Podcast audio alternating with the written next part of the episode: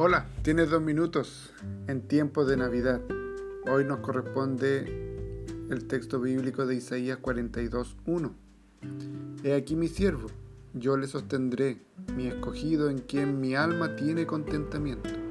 He puesto sobre él mi espíritu, él traerá justicia a las naciones.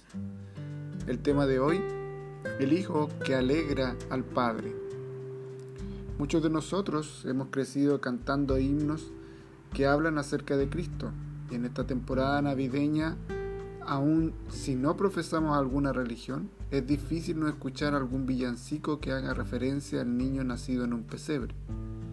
En muchos casos, lamentablemente, esta música solo forma parte del ambiente del mes de diciembre al cual estamos ya acostumbrados. A Dios también le gusta cantar acerca de su Hijo. En el Nuevo Testamento encontramos muchos cantos que por lo general tenían como tema la grandiosa obra de redención llevada a cabo por Cristo.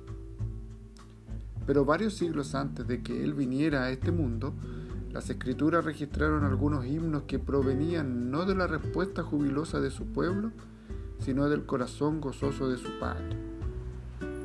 Esos cantos están registrados a partir del capítulo 42 de Isaías y son conocidos como los cánticos del siervo.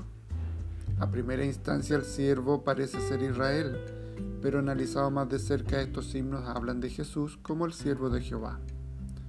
Como en este pasaje, estos himnos describen la relación especial y única de Cristo con su Padre.